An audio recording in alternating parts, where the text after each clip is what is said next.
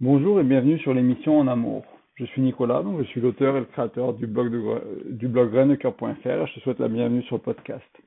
Donc dans cet épisode, c'est l'épisode numéro 27, on va parler de la peur de s'engager, de comment la gérer, on va essayer un peu de bah, d'expliquer à quoi ça peut ressembler, qu'est-ce que c'est, et euh, bah, quoi faire en fait quand euh, vous avez ou votre partenaire a une, c'est, un peu cette peur de l'engagement, parce qu'on c'est un peu plus compliqué que, que ça en a l'air, et euh, c'est quelque chose que j'aimerais apporter quelques nuances sur, sur ce sujet-là que je trouve, je trouve assez important, parce qu'on a un peu tous passé par là. Il y a des gens qui ont aussi euh, ce qu'on appelle la phobie de l'engagement, qui est un peu différent qu'une simple peur. Et voilà, donc je voulais un peu clarifier tout ça pour vous et surtout bah, vous aider à avancer. Donc déjà, si on commence par le début et qu'on se demande qu'est-ce que c'est que la peur de l'engagement, moi je le définirais comme une, une résistance à, euh, à la prochaine étape d'un couple ou pour certaines personnes éventuellement à la création du couple. Donc c'est-à-dire qu'on on vit à deux, on est dans une relation un peu légère, euh, peut-être pas très sérieuse, et il y a un moment donné, il y a, il faut bah, soit vraiment se dire ok on est en couple, ou euh, une prochaine étape ça peut être vivre ensemble, créer, euh, je sais pas moi, avoir un compte joint, ça peut être avoir un enfant, ça peut être se marier, ça peut être se paxer, ça peut être plein de choses comme ça qui sont des étapes souvent un peu majeures de couple, un peu plus importantes et euh, voilà qui, nous font simplement peur et du coup il y a cette résistance ou cette fuite éventuellement euh, de la prochaine étape. Et euh, alors quelques signes, je voulais aussi maintenant qu'on a un peu défini ce que c'était la peur d'engagement, je voulais parler de quelques signes qui sont les signes les plus courants que j'ai soit vus soit constaté moi-même, quoi, soit que j'ai j'ai pu voir un peu dans, dans mes recherches en préparant ce podcast. Ce sera une personne, si quelqu'un qui a la qui a peur de s'engager, euh, sera quelqu'un qui a peu ou pas de temps à vous accorder, ou c'est vous qui accorderez peu ou pas de temps aux autres, euh, peu ou pas de place euh, pour créer une relation de couple, donc des gens qui vont peut-être de hook-up en hook-up, ou de coup d'un soir en coup d'un soir, ou de relations assez superficielles sans vraiment se, se, se, mettre à deux et créer cette relation de couple. Des personnes qui vous donneront pas de nouvelles, donc qui sont vraiment distantes, qui, qui vraiment qui peu ou pas de nouvelles, qui vont vraiment ouais, un peu vivre dans leur bulle à eux et ils vont pas oser vraiment créer cette relation où il y a un échange, où il y a quelque chose de, de, plus construit. Et enfin, l'un des autres gros signes, on va dire, ça peut être un quand vous parlez d'une des prochaines étapes que j'ai expliquées au début, donc ça peut être, je sais pas moi, acheter une maison à deux, acheter un appart, euh, prendre un prêt, construire euh, construire quelque chose comme euh, je sais pas moi une entreprise ou une organisation, une association, faire un enfant, etc. C'est la personne qui va toujours délayer la prochaine étape, alors que ce soit les discussions, la prise de décision ou l'action, en disant bah, j'ai besoin d'un mois pour y réfléchir, puis au bout du mois non j'ai besoin d'y réfléchir encore, puis ok on y va, mais il n'y a pas d'actions qui sont prises, voilà quelqu'un qui est dans la toujours cette résistance de la prochaine étape ou cette fuite éventuellement de la prochaine étape. Ça c'est des signes qui peuvent vous aider un peu à reconnaître euh, bah, si soit vous vous résistez, et soit vous êtes dans cette entre guillemets dans cette peur de vous engager, ou soit votre partenaire est dans cette peur ou elle est dans cette peur de s'engager. Euh, quelque chose qui revient souvent aussi, c'est un peu cette idée de euh, est-ce que c'est quelque chose que les hommes font plus que les femmes? Je trouve ça assez rigolo de se poser cette question-là. Euh, c'est une question qui m'avait été posée, et donc je voulais quand même en toucher deux mots, y répondre. Et en fait, euh, autant les hommes que les femmes ont la peur de, s'engager, c'est quelque chose qui évolue un peu au fil des temps pour les raisons pourquoi, enfin sur le pourquoi parce que bah, notre société évolue et le rôle de la femme et le rôle de l'homme évolue, mais c'est pas quelque chose euh, qui est que chez l'homme ou qui est que chez la femme ou qui est euh, voilà c'est c'est enfin, difficile à dire si c'est plus d'un côté que de l'autre bien sûr, mais euh, voilà ça, vous pouvez être une femme et avoir peur de vous engager. un exemple que je prends souvent dans ces cas-là, parce que c'est souvent des femmes qui qui m'ont dit que voilà les hommes ont peur de s'engager et que les femmes moins. Et euh, par exemple, ça peut être euh, pour euh, pour envoyer un peu la pierre entre guillemets en disant que bah souvent moi ce que j'ai les, femmes que j'ai rencontrées, elles ont peur de faire un enfant si elles sont avec un homme immature par exemple. Donc ça ce sera une sorte de peur, ça peut rentrer dans le cadre de la peur de l'engagement. C'est vrai qu'après les hommes, nous des fois on a tendance à, avoir des peurs un peu différentes, ça peut être la vie la vie à deux, ça peut être simplement créer le couple et c'est des choses qui les générations d'aujourd'hui ou un peu plus jeunes même ont, du mal à faire en fait. Mais bon, c'est pas au-delà de ces quelques exemples qui peuvent paraître un peu euh, classiques ou traditionnels, on va dire. Il y en a, il y a, il y a, beaucoup d'autres exemples et ça, se retrouve chez les deux sexes, hein, bien sûr, où tout, quelle que soit votre, sexualité. Et je vais toucher un mot sur la phobie de l'engagement aussi, avant de passer un peu de, avant de, d'aller sur le pourquoi on a peur de s'engager. Et en fait, la phobie de l'engagement, c'est simplement le, le, niveau supérieur de la peur. En fait, la peur, on va, voilà, c'est quelque chose de nouveau qu'on n'a jamais fait, par exemple. On a des craintes, on n'ose pas, on délaie, on résiste, etc. Mais la phobie, c'est les gens qui ont vraiment cette peur irrationnelle, un peu maladive, euh, peut-être, euh, peut-être avec une pathologie psychologique ou euh, voilà, il y a, peut-être des problèmes, on va dire, en termes émotionnels ou en termes mentaux, et je, pas nécessairement grave, hein, mais je veux dire, il y a peut-être un peu de travail à faire en thérapie ou à, ou à soigner d'une autre manière pour passer au-delà de ça. Et du coup, ça, quand on est dans une phobie, on va vraiment, euh, ouais, c'est vraiment, enfin, c'est une peur de l'engagement, mais qui est maladive en fait. Du coup, c'est vraiment, c'est assez similaire dans les symptômes, dans les signes. C'est juste beaucoup plus intense en fait. C'est beaucoup plus obsessionnel. C'est quelque chose peut-être qu'on va ruminer euh, beaucoup plus. Euh, et si, si vous pensez avoir une phobie de l'engagement, vous êtes avec quelqu'un qui a une phobie de l'engagement, c'est probablement quelque, chose, quelque chose pour lequel il vous faudra vous faire accompagner. Euh, pour une simple peur de l'engagement, bah, vous, pouvez compter sur vos amis, sur votre famille. Vous pouvez bien sûr vous faire accompagner par un coach, par un thérapeute aussi. Ça peut par un, ouais, par un thérapeute, c'est des choses qui, qui sont utiles. Hein. Ça, peut vous aider. Vous allez voir dans les solutions euh, pourquoi ça peut être intéressant d'être de de se faire euh, entre guillemets euh, de, de, se faire aider ou de se faire suivre par rapport à ça quoi. Si vous voulez vraiment construire votre couple vraiment avancer et que vous avez des gros blocages euh, vis-à-vis de cette peur de vous engager de passer aux étapes supérieures du couple faut enfin voilà ça en vaut la peine d'être capable d'avancer quoi.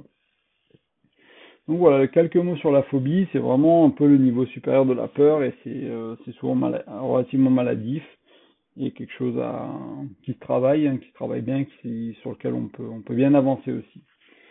alors pourquoi a-t-on peur de s'engager? Alors j'aimerais vous parler de cinq points, cinq axes, on va dire.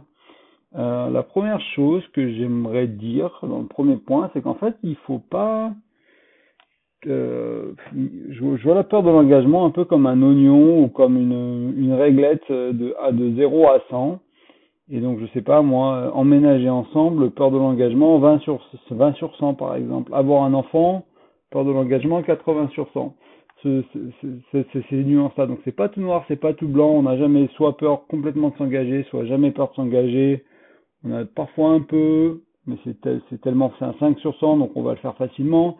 Parfois beaucoup, mais c'est un 70 sur 100, donc on va peut-être quand même être capable de le faire en réglant quelque chose, en ayant quelques conversations, etc. Donc, c'est important d'avoir cette, euh, cette, granularité en fait, euh, ce, détail dans, ce qu'on fait vis-à-vis de la peur de l'engagement et ne pas se dire que c'est soit j'ai peur, soit j'ai pas peur, mais on a un peu ou beaucoup et des fois c'est du 100, des fois c'est du zéro, euh, voilà et puis des étapes, ça peut être vivre ensemble, faire un enfant, ce genre de choses là. Donc à chaque fois qu'il y a une décision importante, on va être un peu situé sur cette règle, cet axe de 0 à 100 et, euh, et ça va changer de selon les, décisions importantes ou les, étapes du couple en fait où on peut peut être très à l'aise avec euh, emménager avec quelqu'un ou se marier et pas du tout avec faire un enfant par exemple. On va avoir cette peur de l'engagement sur quelque chose en particulier et on va voir un peu euh, pourquoi dans les points les points suivants. Ce qui est souvent le cas aussi, ce que je trouve assez intéressant vis-à-vis de la peur de l'engagement, c'est cette, idée de que c'est un nouveau niveau d'engagement.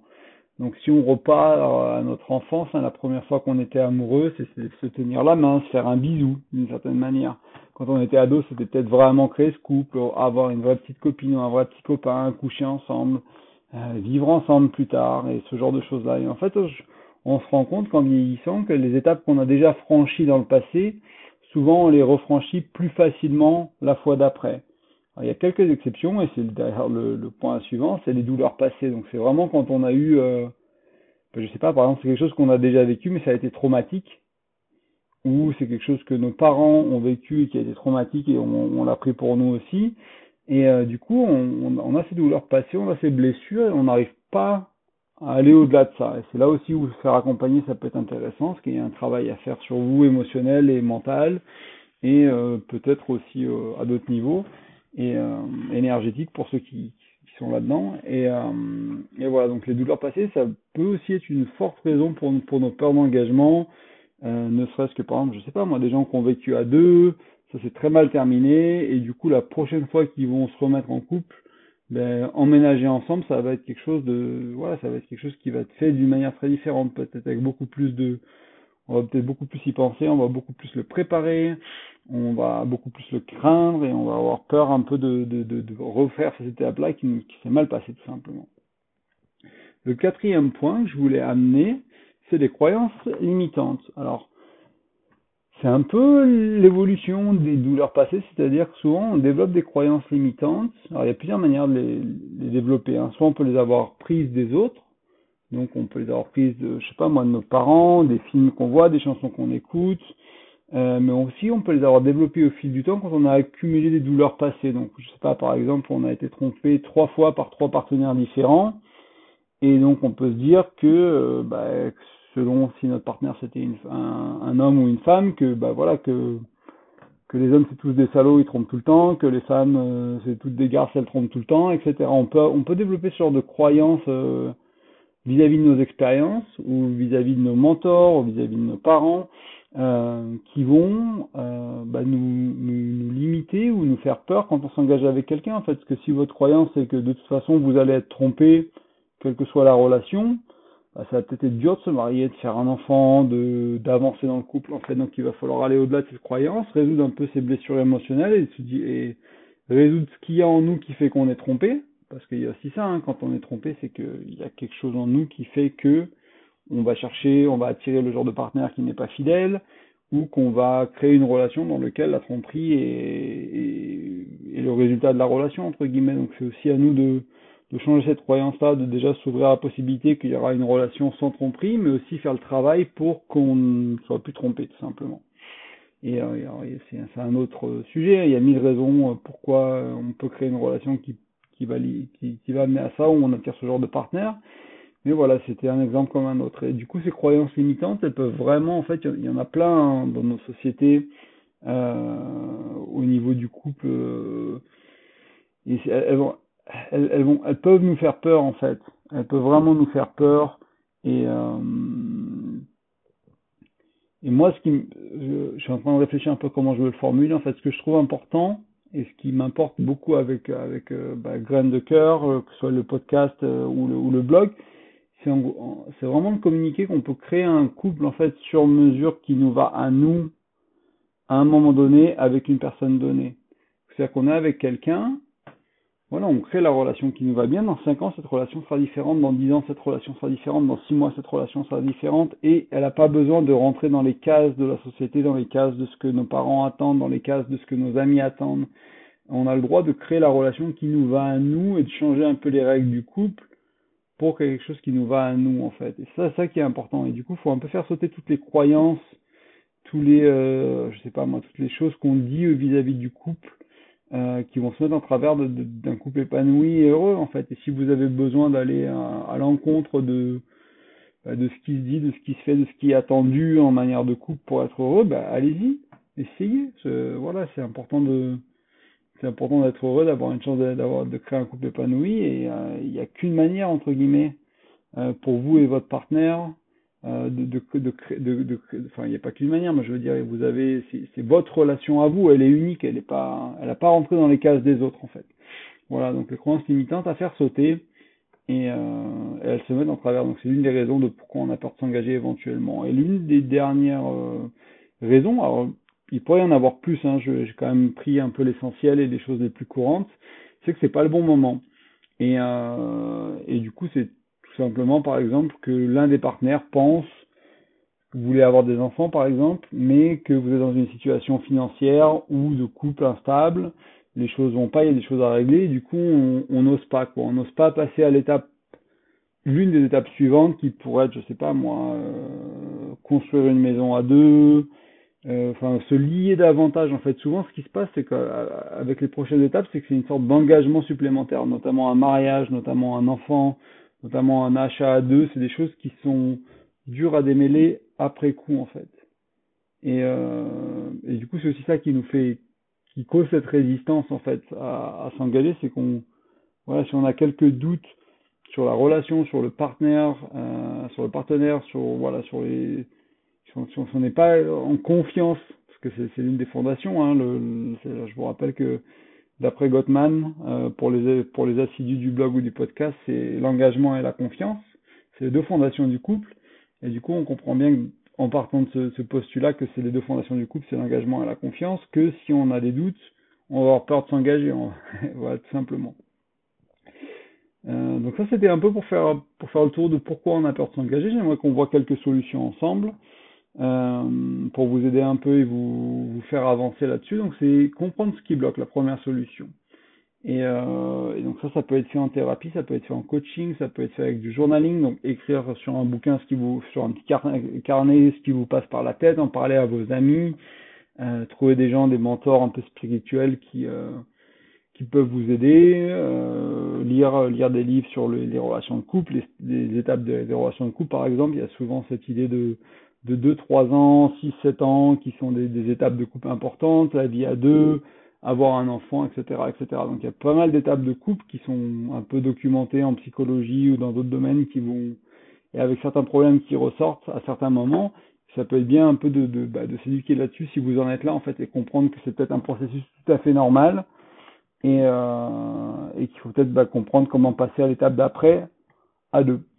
Et euh, vous pouvez simplement, oui, parler à votre famille, parler à votre ami, regarder, regarder d'autres couples qui, qui sont déjà passés par là pour un peu vous rendre compte des dynamiques en jeu, des schémas en jeu euh, dans votre couple, mais aussi chez vous en fait, parce que souvent c'est des schémas qui sont chez nous qu'on répète en fait, on répète ce qu'ont fait nos parents, on répète ce qu'on a fait dans les relations d'avant, et donc il y a un petit travail personnel d'investigation entre guillemets à faire pour vraiment euh, voilà, comprendre ce qui bloque dans le couple, ce qui bloque chez moi, ce qui bloque chez elle, et puis, euh, puis essayer de ensuite de, de, de, de, naviguer tout ça.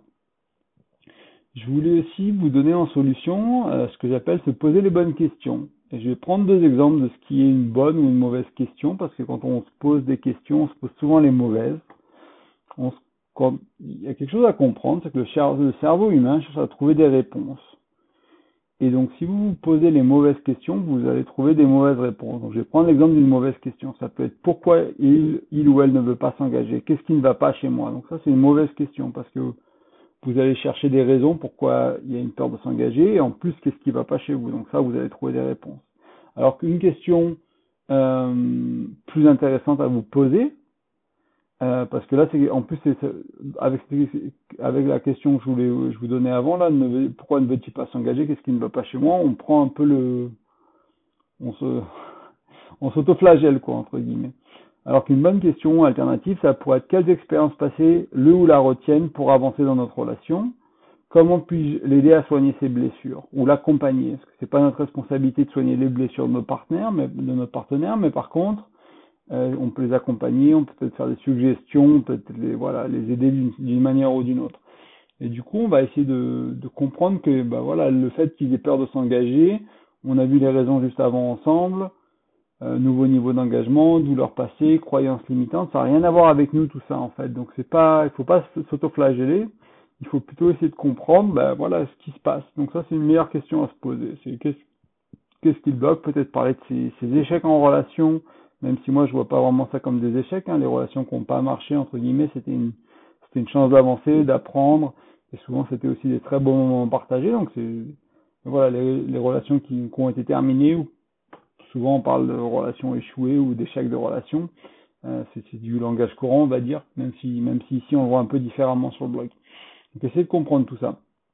Une autre mauvaise question, euh, c'est il ou elle a peur d'avoir des enfants avec moi, avec moi. Euh, pourquoi est-ce que je suis si immature que ça? Donc souvent c'est c'est courant avec les enfants, c'est que on ne veut pas avoir des enfants avec quelqu'un qui a un enfant en fait. Surtout les femmes, et c'est pour nous aussi les hommes. Hein, ça nous arrive si on trouve une nana qui veut des enfants mais qu'on trouve pas mature, bah il y a cette petite peur quoi.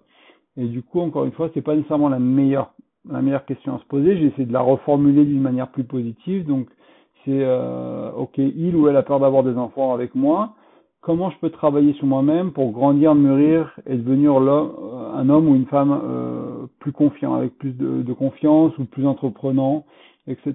Donc au lieu de se, encore une fois s'autoflageller, se focus, se concentrer sur qu'est-ce qu'on peut faire pour avancer, qu'est-ce qu'on peut faire pour changer et qu'est-ce qu'on peut faire pour vraiment euh, bah, sur les six mois, un an, deux ans, dix ans, quoi que ce soit, votre selon le travail que vous avez à faire et la vitesse à laquelle vous voulez le faire, bah, devenir cette personne qui sera euh, bah, plus mature, plus prête ou plus prêt à à, des enfants avec quelqu'un d'autre tout simplement. Donc voilà, se poser les bonnes questions, ça peut vous aider un peu à comprendre bah, pourquoi il y a cette peur de l'engagement et quoi en faire en fait. Euh, ensuite, une fois qu'on a un peu, c'est donc les deux premiers les deux premières solutions, c'était un peu pour comprendre euh, la source de la peur de l'engagement, essayer de bah, de, de, mieux, comprendre. Et une des étapes qui peut vous aider vraiment à, changer ça, c'est une méthode de développement personnel, c'est euh, ce qu'on appelle la méthode des petits pas. Et en fait, c'est, euh, sais pas, ça parle de, lui-même, mais je, vais l'expliquer parce que vous n'êtes pas, familier avec ça. C'est cette idée de faire des petites choses tous les jours, en fait, quand on veut, euh, quand on veut changer quelque chose dans sa vie, ou quand on veut passer à une nouvelle étape dans son couple, par exemple, c'est plutôt que de faire un gros saut d'un coup, c'est euh, faire des petits pas. Donc je vais prendre l'exemple de vivre ensemble, par exemple. Euh, vous avez peur de revivre, de vivre à deux ou de vivre, revivre avec quelqu'un d'autre. Donc vous avez soit, soit c'est la première fois que vous vous emménagez avec euh, votre chérie, enfin potentiellement vous emménagez avec votre chérie, soit c'est peut-être la 3, 4, 5e fois, mais c'est relativement mal passé les autres fois, donc vous êtes très, vous avez beaucoup d'appréhension. Et donc, au lieu de, de passer du stade euh, je vis chez moi, elle vit chez elle, on vit ensemble, pourquoi pas faire, ok, passons un week-end ensemble la première fois, ou même une soirée. Mais vraiment, pas une soirée à l'extérieur, ou un, ou deux jours, voilà, puis passons trois, quatre jours. Puis passons une semaine. Après, on retourne chacun chez soi, on regarde comment ça se passe, comment on se sent. Deux semaines, trois semaines, un mois, six mois. Euh, n'importe, mais essayez de peut-être une solution temporaire qui vous paraît adaptée en fait selon vos, peurs à vous et votre tolérance à vous et la tolérance de votre partenaire pour essayer de trouver une situation où vous allez vous exposer à ce qui fait peur et petit à petit euh, vous exposer de plus en plus et en même temps débriefer de ce qui va, de ce qui va pas, peut-être faire des petits ajustements, peut-être que bah voilà l'appartement était où vous vouliez vivre à deux, c'est peut-être pas terrible. Alors faut peut-être euh, peut-être falloir euh, trouver un autre appartement. Donc vous laissiez vos deux appartements pour en trouver un autre pour emménager à deux. Et euh, ça peut coûter un peu plus d'argent, parce qu'il y a peut-être un double loyer temporairement, il y a peut-être des choses comme ça, mais ça va vous vraiment ça vaut vraiment le coup de d'avoir votre bah, plan de sortie entre guillemets. Hein. Si jamais vous, aviez peur d'emménager à deux, que ça se passe mal, il faut avoir quelque part où retomber, donc c'est pas nécessairement perdu de de garder son chez soi quelques mois de plus dans ce cas-là. Et donc la méthode des petits pas, ça pourrait être aussi peur, je sais pas moi, d'acheter une maison à deux. Et eh ben c'est de, de, regarder les peurs, donc euh, comprendre ce qui bloque, se poser les bonnes questions, et ensuite une fois que vous avez compris tout ça, ben, faire des petites euh, faire des, des, petites étapes tous les jours ou régulièrement, donc comprendre le prêt à la banque, c'est une question financière, euh, peut-être comprendre l'impact financier en cas de séparation, commencer à chercher la maison de vos rêves et définir à quoi la maison de vos rêves correspond, et parler un peu plus de tout ça plutôt que de en fait, souvent, on, imagine, par exemple, acheter une maison à deux, on s'en fait une montagne, que c'est un gros truc, mais en fait, c'est plein de petites étapes. Et en commençant les petites étapes et en avançant petit à petit, on va se rendre compte que bah, c'est pas, ça fait pas si peur que ça, en fait, parce qu'on est dans le processus, on est engagé, on avance, on n'est pas bloqué, on n'est pas coincé, on n'est pas dans le mental à vraiment à se faire des films, on est dans le processus d'avancer, et petit à petit, on va voir, ok, bon, bah, Là, au bout de quelques mois, vous avez sécurisé l'aspect financier, vous avez le prêt qui est prêt avec la banque, tout est clair, vous êtes à l'aise avec les sommes en jeu, avec ce que ça veut dire pour les, les, les sommes remboursées pour les 20-30 prochaines années. Ensuite, après, vous allez commencer peut-être à être à l'aise avec le type de maison que vous voulez acheter à deux ou le type d'appartement. Vous êtes aligné sur, je sais pas moi, la déco, sur plein de trucs, et petit à petit, vous allez voir que, ok, est-ce que ça vous va quoi? Et à tout moment, vous pouvez renégocier. À tout moment, vous pouvez aussi décider de ne pas franchir le, pas. C'est ok aussi. Hein c'est aussi ok de, dire non. Euh, je pense que j'étais prêt, je suis pas prêt, je demande plus de temps. Après, ça peut coûter la relation, ça peut, etc. Mais il faut se respecter, il faut s'honorer, il faut être, euh, il faut s'aimer entre guillemets, être honnête avec soi-même. Voilà, donc c'est la méthode des petits pas, essayer de, de, d'un peu de ces grosses étapes de vie de bah, de s'y exposer petit à petit ou de les casser en plus en plus petits euh, objectifs pour vraiment avancer et, euh, puis aller de l'avant en fait plutôt que d'être coincé dans notre tête. Parce que souvent on est vraiment coincé dans notre tête. Et enfin la dernière solution que je voulais vous donner c'est un j'ai un article complet sur le sujet c'est la vision du couple. Donc c'est euh, c'est prendre un peu le temps peut-être plusieurs euh, plusieurs séances. Alors j'avais suggéré d'aller euh, d'aller se mettre dans un café par exemple en terrasse et et passer une heure ou deux à discuter bah, c'est quoi la, votre vision de votre couple? Alors ça marche pas trop euh, en confinement et en Covid, mais euh, on, on, devrait en sortir bientôt. Mais ça peut être fait autour du feu à la maison, sur la terrasse dehors, simplement à l'intérieur à la table. C'est prendre des quelques heures, plusieurs fois, pour vraiment définir la vision de votre couple. Qu'est-ce que vous voulez créer à deux? Qu'est-ce qui est important pour vous? Quel type de foyer vous voulez? Quel type de relation vous voulez? Peut-être, je sais pas moi, quel type de, lifestyle vous voulez. Est-ce que vous voulez être des employés? Est-ce que vous voulez être des entrepreneurs? Est-ce que vous voulez être des investisseurs? J'en sais rien, moi. Et, euh, essayez un peu de, créer, cette vision et vous allez voir qu'en fait, si une fois que vous avez cette vision qui est alignée, que vous savez que vous voulez dans la même direction de vie, euh, que vous avez des choses en commun, peut-être des choses pas en commun aussi, vous savez que bah, le couple va vous apporter ces éléments-là que vous avez en commun, et ce qu'il n'y a pas en commun, il va falloir le chercher avec des amis, il va falloir le chercher tout seul, il va falloir le chercher, en, je sais pas, avec votre propre entreprise. Voilà, il va trouver un moyen de, satisfaire, euh, satisfaire ces besoins-là hors du couple, tout en respectant, bah, voilà, votre votre partenaire et ce qui est autorisé, selon vos règles de couple, hein, selon si vous êtes euh, monogame, polygame ou j'en sais rien, voilà, ce que ce que vous vous autorisez à faire et les règles du couple, c'est aussi quelque chose, j'ai un article spécifique sur le sujet pour vraiment vous expliquer, enfin vous guider un peu sur l'importance de définir. Euh, bah, là, on parle de fidélité, par exemple, parce que d'avoir la même définition de la fidélité dans le couple, dans votre couple, ça peut paraître évident, hein, mais euh, ça l'est pas en fait. il y a des gens qui pensent que tromper c'est un bisou, il y a des gens qui pensent que tromper c'est flirter, il y a des gens qui pensent que tromper c'est coucher, et euh, selon où vous êtes, ben voilà, c'est pas la même chose. Donc voilà, donc vos, une fois que vous, connaissez vos règles, vous avez créé votre vision de votre couple, et ben j'ai, avec les règles et la vision, euh, ben, achever, enfin atteindre, travailler euh, vers votre vision de couple, ce qui va vous rapprocher, ce qui va un peu vous réunir, et en même temps aussi euh, comprendre ce que peut-être le couple n'apportera pas, ce que le couple ne résolvera pas, ou ce que le couple ne, vous nourrira, ce sera pas un couple qui vous nourrira sur ça, et puis trouver un moyen de satisfaire ça. Donc les, les, les, deux sont importants. Et je vais de vous mettre en lien euh, le lien vers l'article sur la vision du couple, mais en gros c'est vraiment ça peut être euh, rédigé sous forme, ça peut être un vision board, donc vous pouvez coller des images, des symboles, des corps que vous voulez, des vacances, des, lieux que vous voulez visiter, du type de maison que vous voulez avoir, euh, je sais pas moi, si vous voulez une famille, deux enfants, peut-être une photo avec une famille et deux enfants heureuses, des choses qui vous inspirent comme ça, ça peut être aussi un texte rédigé euh,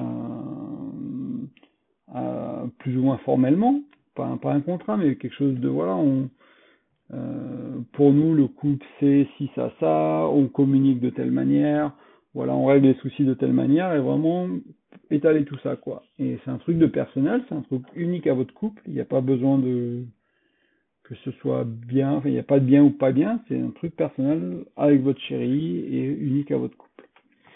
Donc voilà, donc je vais reprendre un peu le, tous les points qu'on a vus aujourd'hui rapidement pour conclure le podcast. Donc on a parlé de la peur de l'engagement. Donc la peur de l'engagement, c'est cette idée de résistance à la prochaine étape du couple, ou même à la création du couple officiellement entre guillemets, ou cette euh, ouais cette, euh, cet évitement de la prochaine étape ou de, on, on délai la prochaine étape. On a vu ensemble les signes.